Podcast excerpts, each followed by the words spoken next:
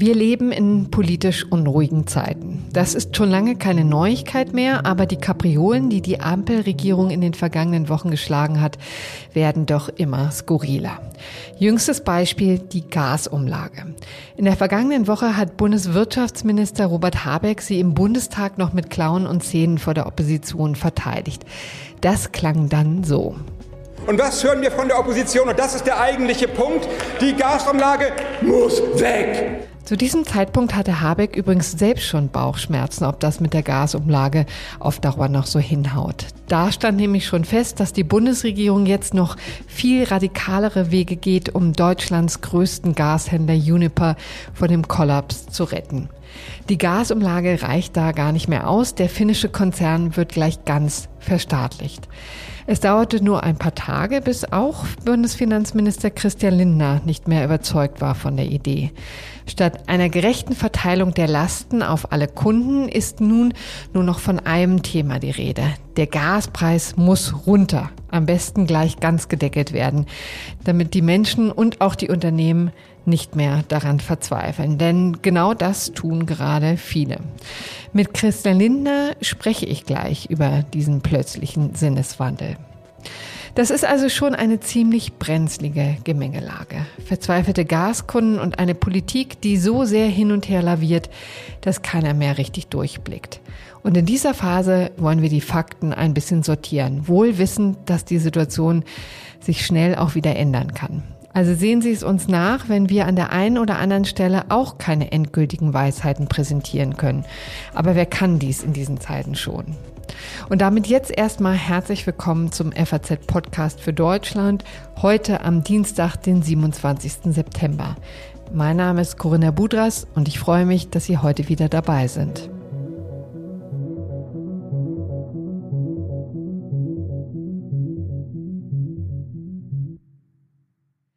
Wir beginnen gleich mal mit Eindrücken von unserem FAZ-Kongress. Hier in Berlin findet gerade der European Economic Congress statt, den wir zusammen mit der European School of Management and Technology veranstalten. Zwei Tage lang sprechen wir mit hochkarätigen Gästen, aber auch Unternehmen, die gerade ziemlich verzweifelt klingen. Hören Sie mal, was Alexander Becker von der GMH-Gruppe über die Lage seines Unternehmens in der Energiekrise sagt. Wir werden im internationalen Wettbewerb leider als Industrie nicht überleben die nächsten Monate. Wir haben Energiepreise in Deutschland, die mittlerweile um 1000 Prozent gestiegen sind, die letzten zwölf Monate. In China um 15 Prozent. Das heißt, wenn wir nicht, wie Sie es gerade erwähnt haben, möglichst schnell Unterstützung bekommen von der Bundesregierung, die Strompreise gedeckelt werden, werden wir eine sogenannte, habe ich jetzt gelesen, Kernschmelze der deutschen Industrie erleben. Leider. Und das wird nicht erst in ein paar Monaten passieren, das fängt jetzt schon an. Und einer, der sich ebenfalls hier auf der Tagung sehr viel Zeit für uns, aber auch vor allem für die vielen Wirtschaftsvertreter genommen hat, ist der Bundesfinanzminister, der mir jetzt hier gegenübersteht. Herr Lindner, Sie haben am Sonntag erstmals Ihre Zweifel am wirtschaftlichen Nutzen der Gasumlage geäußert. Inzwischen scheint die Gasumlage ja niemand mehr so richtig zu mögen, aber ehe wir den Gaskunden jetzt große Hoffnungen machen, am Samstag ist der 1. Oktober. Dann wird sie trotzdem erst einmal in Höhe von 2,4 Cent pro Kilowattstunde von den Energiekonzernen einkassiert. Richtig? Wir äh, sind auf dem Weg zu einer Gaspreisbremse. Volkswirtschaftlich muss der Gaspreis tragfähig sein. Die Belastungsspitzen müssen weg. Wir sind allerdings auch in einem, man kann es nicht anders sagen, Energiekrieg. Gas wurde zu einer Waffe gemacht. Die Gasumlage kommt noch aus einer Phase, wo die Hoffnung bestand, dass etwa aus Nord Stream 1 Gas nach äh, Deutschland gelangt. Und deshalb wird es jetzt eine Anpassung geben. Die braucht aber einen Moment Zeit. Das heißt, am Samstag geht es erstmal los. Und wann wird sie dann endgültig abgeräumt? Wir haben noch keine Termine äh, und Fristen, die man öffentlich nennen kann. Das Ziel ist aber, dass die Bürgerinnen und Bürger nicht mehr belastet werden beim Gaskauf und das beziehe ich auch auf die Betriebe. Und also das heißt, da wird es bald deutliche Entlastung geben, aber wir wissen noch nicht genau wann. Am Mittwoch äh, haben Sie Ihrem Kabinettskollegen Robert Habeck ja noch darin bestärkt, seine Gasumlage auch tatsächlich durchzusetzen. Wo kommt denn jetzt der Sinneswandel her? Am Mittwoch habe ich darauf hingewiesen, dass in meinem Ministerium keine rechtlichen hm. äh, Zweifel bezüglich der Gasumlage äh, bestehen. Aber wirtschaftlich war es immer, auch schon seit Wochen, das Ziel der Bundesregierung, nicht nur eine Strompreisbremse zu beschließen, sondern auch beim Gas das Preisniveau zu reduzieren, mhm. zu entlasten und die ruinöse Situation zu überwinden. Dafür haben wir ja eine Gaskommission eingerichtet mit Expertinnen und Experten. Und ich habe schon vor einiger Zeit in meinem Ministerium eine einen Arbeitsstab Gaspreisbremse eingerichtet, wo es insbesondere darum geht, die Finanzierungstechnik zu klären. Denn wir wollen auf der einen Seite die ruinöse Belastung äh, von Verbraucherinnen und Verbrauchern und Betrieben abwenden, auf der anderen Seite aber auch, das ist mein erklärtes Ziel, die Schuldenbremse des Grundgesetzes 2023 erreichen.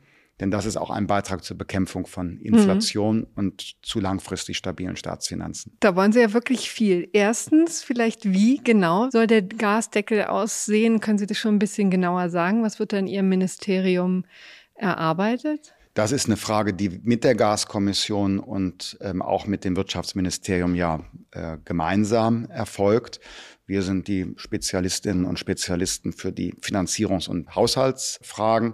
Ich habe Vorstellungen, wie und in welcher Weise wir in die Gassituation hinein wirken können. Aber das muss hm. innerhalb der Bundesregierung noch abgestimmt werden. Klar ist für mich aber, dass wir europäische Maßnahmen kombinieren müssen mit, ich sage mal, physikalischen Maßnahmen, wie etwa die Verlängerung der Laufzeiten der Kernenergie, hm. mit ökonomischen Maßnahmen wie dem wieder beginnenden Verkauf der vom Staat eingespeicherten Gasmengen. Die müssen zurück in den Markt. Das reduziert die Knappheit. Und dann kommen die Fragen der Unterstützung des äh, Gasmarktes mit hm. öffentlichen Geldern dazu. Klingt aber so, als wäre dann der Winter vorbei, wenn Sie mit Ihren Maßnahmen kommen, oder? Wir müssen äh, schnell und wirksam sein. Deshalb glaube ich, dass jetzt schnelle volkswirtschaftliche Schritte erfolgen müssen. Hm jeden einzelnen privaten Haushalt anzusehen, die Situation der Bäckerei, des Sportvereins, des Krankenhauses, der sozialen oder der kulturellen Einrichtung das wäre administrativ zu lang, fürchte mhm. ich, selbst wenn es vielleicht die ökonomische Lehrbuchmeinung wäre. Mhm.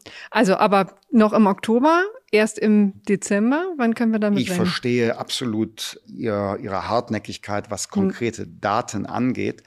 Aber ich möchte erstmal intern ein klares, also so ist meine Arbeitsweise, intern klares Konzept entwickelt haben, mit Expertinnen und Experten äh, erhärtet, und dann an die Öffentlichkeit treten. Aber das politische Ziel, darüber kann man öffentlich sprechen, Gaspreis darf nicht ruinös sein. Hm.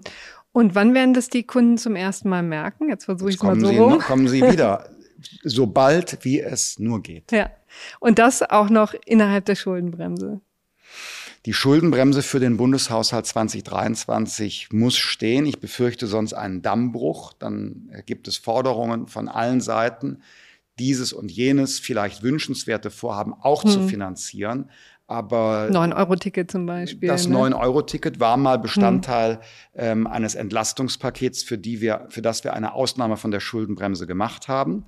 Das hat auch ähm, durchaus äh, segensreiche Wirkung auf den Tarifdschungel gehabt, denn alle wünschen sich jetzt ein digital buchbares, bundesweit nutzbares mhm. Nahverkehrsticket. Nur die Erwartung, dass das 9 Euro kostet, und die neun Euro mit Notfallkrediten seinerzeit finanziert. Das zeigt, was das auslöst, wenn man, wenn man mit äh, der Ausnahme von der Schuldenbremse operiert, weil dann ein Staat gewissermaßen oberhalb seines eigenen Wohlstandsniveaus verteilt. Mhm. Und das können wir nicht auf Dauer nach äh, den drei Ausnahmejahren.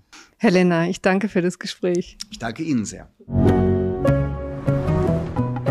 Bundesfinanzminister Christian Lindner nimmt sich in diesen Tagen also durchaus Zeit, die Situation zu erklären. Aber man muss natürlich sagen, richtig konkrete Antworten gibt es nur ganz wenige. Das dürfte daran liegen, dass auch noch sehr viel im Fluss ist.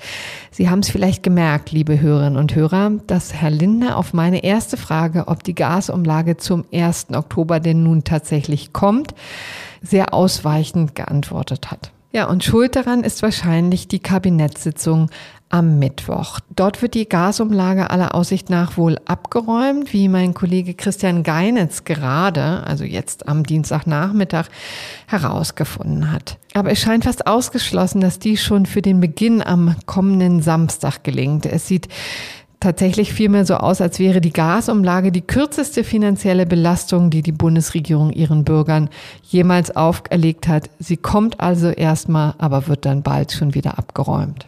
In Sachen Energiepreisbremse kann man ja viel aus dem Ausland lernen. Inzwischen gibt es schon knapp ein Dutzend Länder in Europa, die mal mehr, mal weniger beherzt in die Märkte eingreifen. Frankreich gehört dazu und deshalb werfen wir jetzt mal einen Blick nach Paris zu unserem Frankreich-Korrespondenten Niklas Saboui. Niklas, auch auf die Gefahr hin, dass du uns jetzt neidisch machst, wie lebt es sich denn mit so einer Energiepreisbremse? Ja, Corinna, es lebt sich gut. Man hat so ein bisschen die Illusion, dass es nicht so viel kostet, dass wir irgendwie ein wenig in Frankreich ein wenig unbehelligt leben äh, von, den, von den Preiskapriolen am Großmarkt. Wir zahlen deutlich weniger für Gas äh, als Privathaushalt. Die französische Regierung hat beherzt vor einem Jahr schon eingegriffen. Ja, schon vor einem Jahr. Ne? Und was hat sie genau gemacht? Sie hat den Gaspreis für Privathaushalte eingefroren. Grundsätzlich. Mhm. Gibt es natürlich auch Ausnahmen, gibt es natürlich auch hier und da ein paar Unterschiede, aber grundsätzlich gibt es einen reglementierten Gastarif, der jetzt seit einem knappen Jahr stagniert. Auf dem Niveau, wie er vor einem Jahr war, ne? Das war ja auch bei uns noch eine ganz andere Geschichte. Genau, genau. Also im Herbst vor einem Jahr, die Preise würde man, die würde man jetzt gerne auch in Deutschland haben, äh, kann ich mir gut vorstellen. Mhm. Äh, und die haben wir hier mehrheitlich in Frankreich. Ja. Nicht alle haben die, aber mehr haben wir. Und das ist natürlich schon eine enorme Entlastung. Da gibt es Beispielrechnungen, dass also, äh, wenn man als, äh, als Paar lebt auf 90 Quadratmetern, dass man da also schon pro Jahr einige hundert Euro spart. Hm.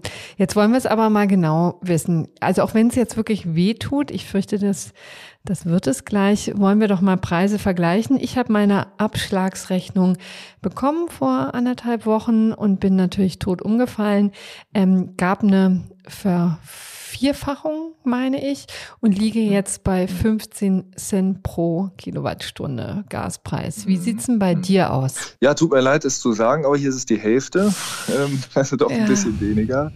Gut, ich habe auch noch einen Grundtarif, also ich habe einen Tarif, wo ich dann 23 Euro monatlich zahlen muss, mhm. äh, unabhängig vom Verbrauch. Der Grundtarif, genau, ja. Genau, ansonsten sind 7,6 Cent, äh, ich habe es gerade mal aufgerufen, pro Kilowattstunde für Gas, was ich auch zur Warmwasseraufbereitung verwende. Hm, also das ist doch schon ein deutlicher Unterschied.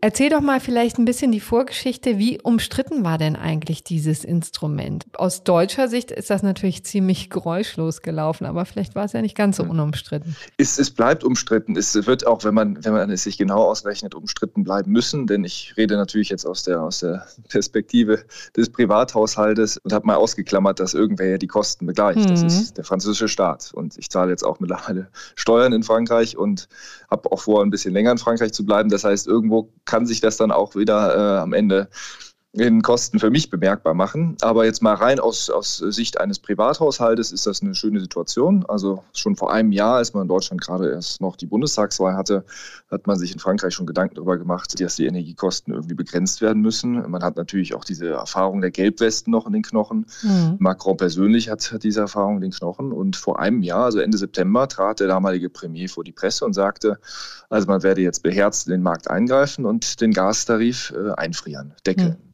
Das hat man äh, vor einem Jahr angekündigt. Man hat auch da schon im letzten Herbst, Winter angekündigt, dass man mit Strom bereit ist, Ähnliches zu machen. Und das ist im Februar dieses Jahres dann auch eingetreten. Also die französische Regierung hat im Februar dieses Jahres auch den Strompreis gedeckelt, da allerdings mit leichten Steigerungen. Also da wurde er nicht eingefroren, sondern auf vier Prozent der Anstieg gebremst. Hm. Und jetzt, das ist ein paar Tage her, hat die französische Regierung gesagt, ja, wir machen weiter so, die Kosten bleiben hoch. Im nächsten Jahr wird Strom und Gas weiterhin gedeckelt, gebremst bleiben, dann allerdings auf 15 Prozent der Anstieg doch auch äh, angehoben. Also ganz, ganz äh, für lau gibt es das Gas äh, aus hm. Deutsch dann auch nicht mehr. Ja, in normalen Zeiten wäre ein 15-prozentiger Anstieg natürlich auch schon ein deutliches Signal gewesen.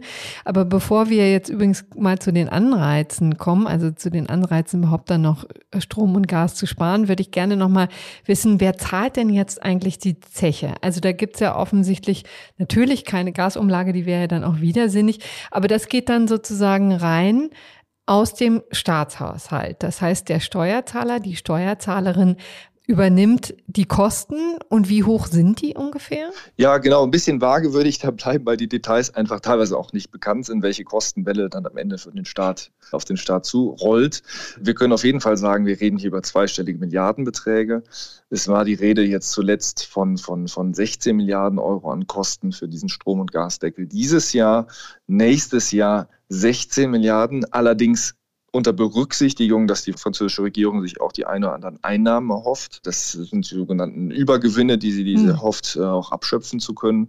Brutto reden wir äh, bei der Verlängerung auf Ende nächsten Jahres bis Ende nächsten Jahres von 44 Milliarden Euro Kosten für diesen Strom- und mhm. Gasdeckel nächsten Jahres. Sag mal, und wie kommt das jetzt bei den Verbraucherinnen und Verbrauchern an? Also gibt es eigentlich irgendeine Art von Anreiz noch, zu sparen und zu sagen, okay, also die Kosten sind zwar nicht so überwältigend, aber ich halte es trotzdem für ein Gebot der Vernunft, hier den Gashahn mal ein bisschen niedriger zu stellen, vielleicht die Heizung ein bisschen niedriger zu stellen. Gibt es da Erfahrungswerte? Den gibt es. Natürlich gibt es den. Ich habe ja vorhin ein bisschen flapsig gesagt, Gas gibt es für lau. Das ist natürlich nicht der Fall. Man muss ja für Gas zahlen. Die französische Regierung verschenkt ja jetzt kein Gas und auch kein Strom.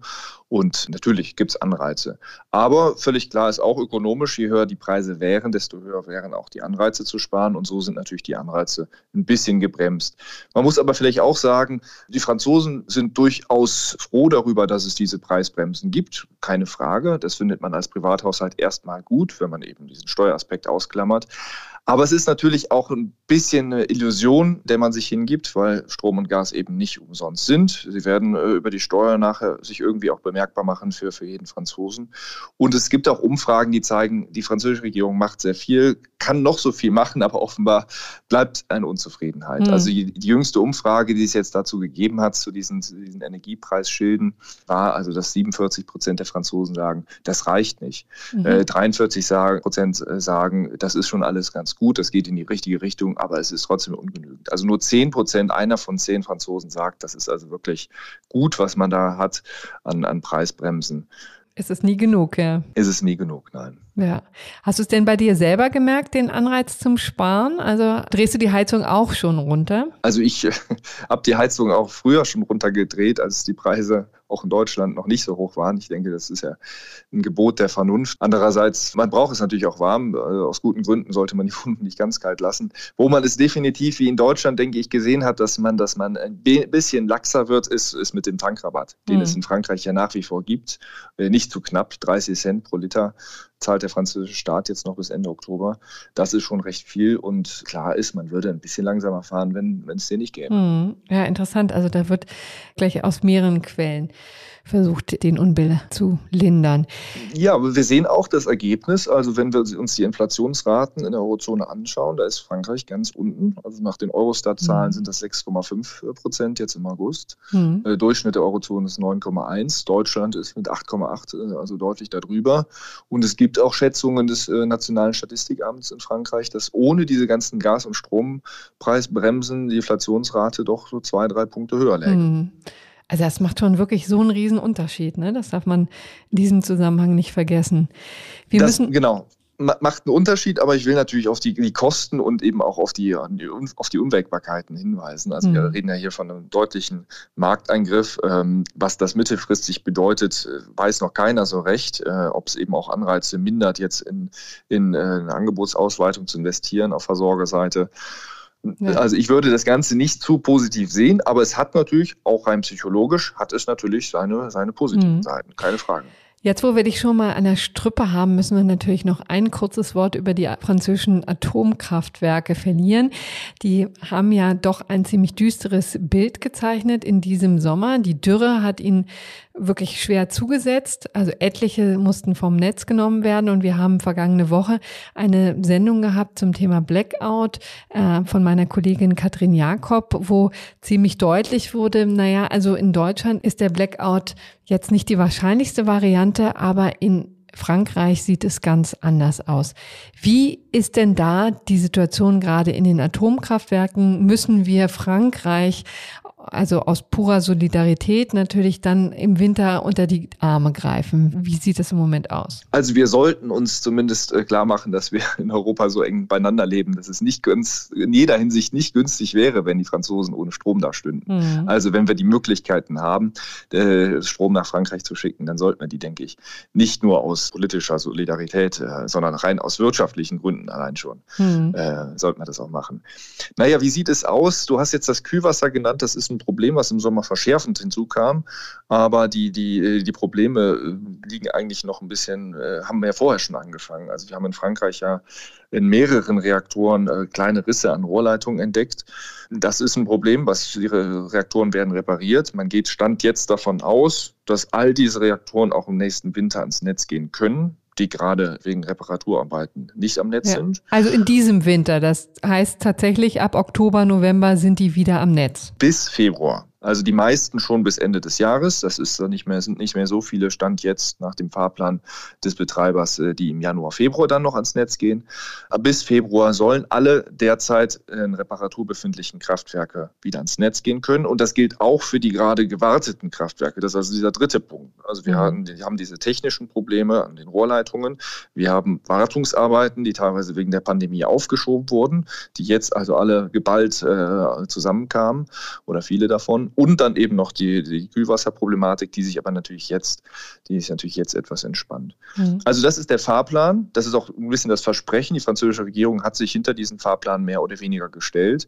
Und jetzt bleibt zu hoffen, dass äh, es keine bösen Überraschungen gibt. Mhm. Ausschließen kann die natürlich keiner, das ist klar. Gut, aber es sieht doch hoffnungsfroher aus, als wir das vielleicht in den letzten Wochen so gesehen haben oder? Ja, ich, genau. Ich denke, wir sollten das, sollten das auch ein bisschen nüchtern betrachten oder uns auch in Deutschland nicht zu weit aus dem Fenster lehnen, mhm. dass unsere, unsere Stromversorgung so, so viel riesenfester ist. Äh, Stand jetzt sieht es ganz gut aus. Äh, zu der Aussage kann man sich, glaube ich, hinreißen lassen. Oder es sah zumindest in den letzten Monaten zwischenzeitlich schon mal schlechter aus. Und es gibt auch die Prognose des, des äh, französischen Stromnetzbetreibers, dass also kein Blackout im Sinne eines wirklich unkontrollierbaren Zusammenbruchs der Stromversorgung droht im nächsten nächsten Winter, wenn ausreichend gespart wird. Es kann anders kommen. Es hängt von vielen Faktoren ab. Allen voran vom Wetter, was wir nur wirklich nicht ganz genau vorhersehen können, wie kalt es wird. Viele Franzosen, ungefähr ein Drittel der Franzosen heizen mit Strom. Das ist mhm. nicht wenig. Wir müssen gucken, also wie das Wetter ist voran. Und wenn das Wetter nicht so kalt wird, äh, mal so formuliert, dann wird das Ganze wahrscheinlich irgendwie mal auch wieder glatt gehen. Ja. Hoffen wir das Beste. Herzlichen Dank, Niklas, und schöne Grüße nach Paris. Ja, gerne und schöne Grüße nach Berlin, Corinna. Nun haben wir gehört, wie Frankreich mit der Gasumlage umgeht. Klingt zwar alles super, aber ob das der Weisheit letzter Schluss ist, darf man getrost bezweifeln. Deshalb wollen wir jetzt mal einen Ökonomen zu Wort kommen lassen, der sich darüber schon lange Gedanken gemacht hat. Ich spreche jetzt mit Rüdiger Bachmann. Er ist Wirtschaftswissenschaftler und hatte schon so einige Positionen inne. Im Moment lehrt er in den Vereinigten Staaten an der Universität Notre Dame im Bundesstaat Indiana und hat mit Kollegen einen Vorschlag für eine Gaspreisbremse erarbeitet. Dann stürzen wir also uns gleich ins Thema. Also die Gasumlage ist offensichtlich passé. Jetzt kommt irgendeine Art von Gaspreisregulierung, womöglich ein Deckel. Herr Bachmann, vielleicht zunächst mal die Frage, was ist denn ökonomisch eigentlich klüger?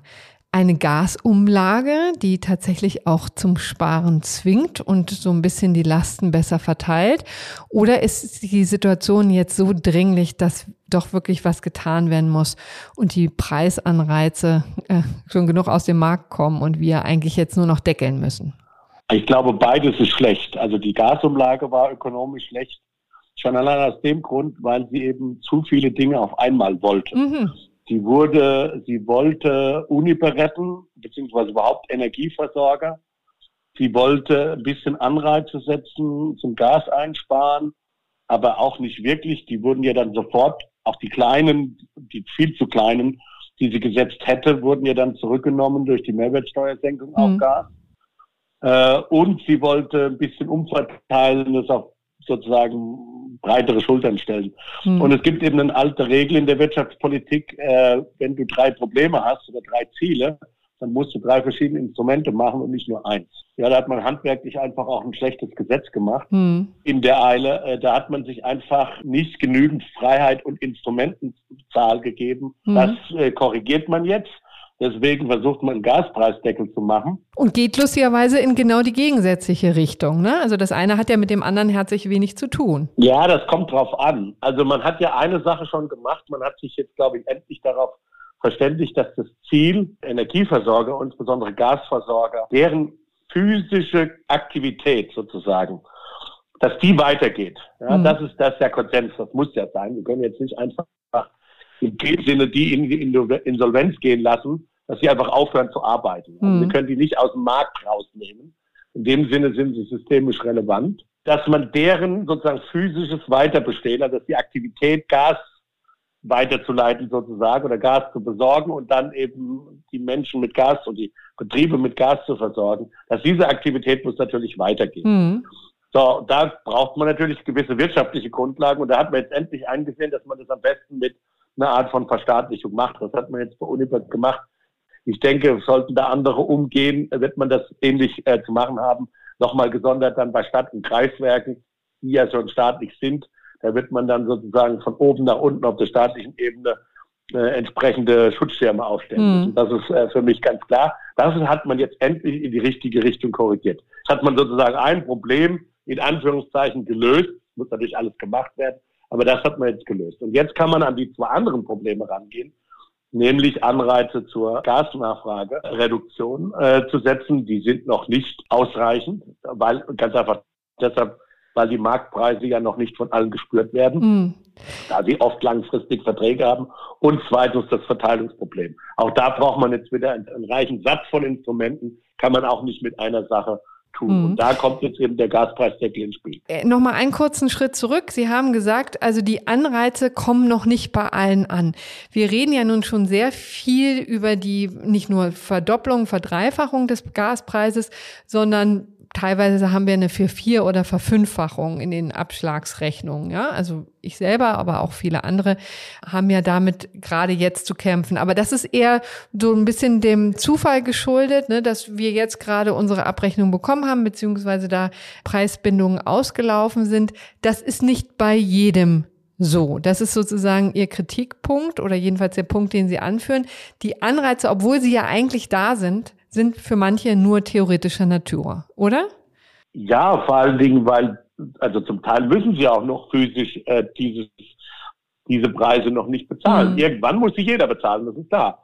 Aber äh, äh das trifft eben noch nie, äh, nicht jeden. Und genau wie Sie sagen, das ist jetzt mehr oder weniger zufällig. Deswegen ist es auch ein bisschen ungerecht irgendwie, ja, mhm. weil da hat ja keiner, also der jetzt schon hohe Preise sieht, der hat ja irgendwie nichts Schlimmes gemacht oder keinen Investitionsfehler gemacht, der irgendwie vom Markt bestraft werden müsste, sondern es hat völlig zufällig und andere, die jetzt noch einen langfristigen Vertrag haben und jetzt noch billig Gas bekommen, die haben ja jetzt irgendwie nichts Besonderes geleistet im Markt, dass man die besonders äh, bedienen müsste. Also völlig sozusagen zufällige, ungerechte und deshalb auch ineffiziente Verteilung, wer jetzt schon die Anreize hat und wer die Anreize noch nicht hat. Mhm. Und dass die Anreize kommen werden, das äh, sagt erstmal gar nichts. Also wenn ich Ihnen jetzt sage, dass in einem halben Jahr Bonbons teurer werden, dann schränken Sie ja heute nicht Ihren Bonbonkonsum ein. Mhm. Im Gegenteil, vielleicht äh, äh, essen Sie sogar noch mehr Bonbons. Das muss jetzt beim Gas nicht unbedingt sein.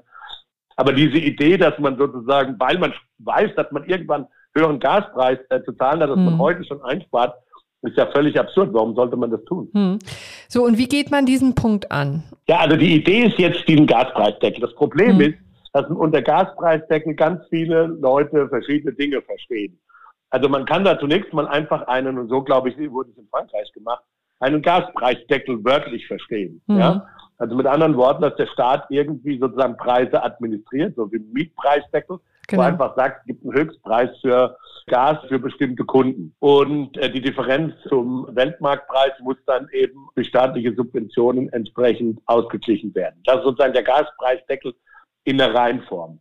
Mhm. Der, wenn man das so macht, dann ist es zwar so, dass man dann die Verbraucher in der Tat entlasten würde. Das hätte aber ganz schreckliche ökonomische Wirkungen, weil dann die Anreize würden dann vermutlich nicht ausreichen.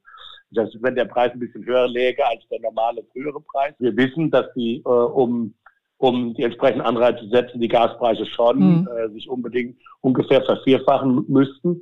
Das ist gefährlich, wenn man das so macht. Nun liegen ja mehrere Vorschläge auf dem Tisch. Wie sehen die denn aus?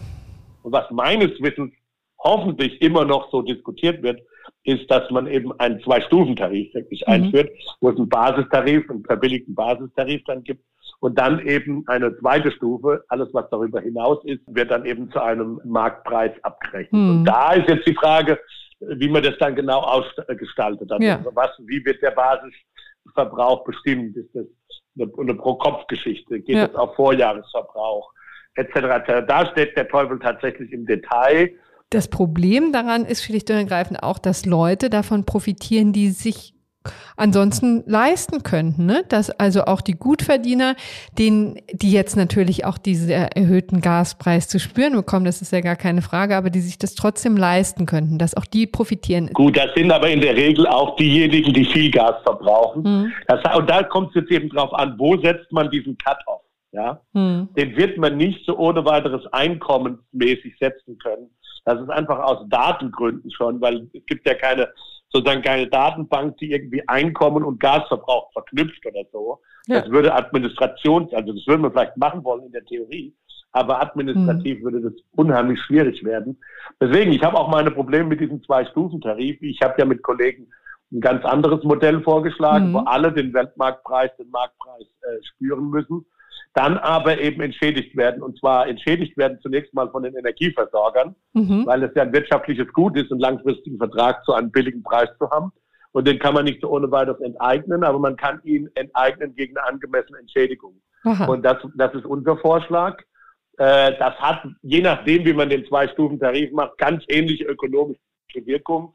Wir glauben aber, dass das einfacher zu administrieren ist und vor allen Dingen, dass da erstmal der Steuerzahler, der diesen Basistarif ja bezahlen müsste. Und insofern ist es dann schon umverteilen, hm. weil die, in, in dem Sinne die Reichen mehr Steuern zahlen also das müssen wir aber noch mal ganz ganz praktisch auch noch mal erklären. Also letztendlich ist es so, Sie plädieren jetzt dafür, dass die Verträge alle quasi neu geschlossen werden, also nicht mit Preisbindung, sondern jeder muss von jetzt auf gleich den Marktpreis zahlen. Und einen Neuvertrag abschließen, genau. Und wird aber entschädigt in Höhe der Preisdifferenz und im einfachsten Fall ähm, mal äh, die, der Vorjahresverbrauchsmenge. Mhm. Muss man dann genau festlegen zu Stichtagen. Das müssen die Juristen letztlich ausarbeiten. Das geht, also im Prinzip, wir haben auch mit Juristen gesprochen, das, äh, das ist wohl auch juristisch möglich und entschädigt werden, wie gesagt, zunächst mal von den Energieversorgern, solange die noch Eigenkapital haben. Mhm. Denn es ist überhaupt nicht einzusehen, warum eigentlich der Steuerzahler da eingreifen soll, während Energieunternehmen jahrelang gute Profite gemacht haben. Bei Uniper geht das nicht mehr. Das ist klar, bei manchen wird man dann sie dann retten müssen, ist schon klar. Aber zunächst mal sollte eben das Eigenkapital äh, da aufgebraucht werden. Denn ansonsten zahlen die weiterhin Dividenden und satte Boni für ihre Manager. Und das ist doch auch nicht ganz einzusehen. Und letztendlich, wenn es dann eben nicht mehr reicht, dann springt der Staat ein und überweist aber einen Betrag X an den jeweiligen Energieversorger, der dann nicht mehr klarkommt. Ist das richtig so? Klar, natürlich. Am Ende ist der Staat natürlich der sozusagen der Länder- und Blasbesort, derjenige, der immer rettet. Denn das sind ja jetzt zunächst mal systemisch wichtige Unternehmen wir können eben nicht durch eine Heizperiode gehen und Gasunternehmen so aus dem Markt nehmen, dass sie echt physisch äh, wie der berühmte Bäcker, der dann einfach aufhört, aus dem Markt gehen. Das kann man nicht wollen. Äh, das ist so ähnlich wie bei den Banken damals in der Finanzkrise. Das geht nicht. in dem Sinne sind dann solche Energieversorger und Banken doch anders als der Bäcker um die Ecke. Und deshalb muss der Staat sie dann am Ende retten. Aber erst dann, wenn erstmal sozusagen die Aktionäre geblutet mhm. haben, also das Eigenkapital aufgebraucht ist, und da kann man ja andere Bedingungen setzen. Wie gesagt, keine Boni für die Manager etc. etc. Was meinen Sie denn? Ich meine, alles, was wir jetzt hier haben, klingt ja nicht ganz trivial, muss genau durchdacht und geplant werden. Das war ja auch ein großes Manko bei der Gasumlage, dass da zu früh zu viel gewollt wurde und die deswegen auch unsauber erarbeitet wurde. Was meinen Sie denn? Wann sehen wir denn tatsächlich diesen Gasdeckel? Denn letztendlich, ich meine, der Winter steht vor der Tür, ne? Es drängt ein bisschen.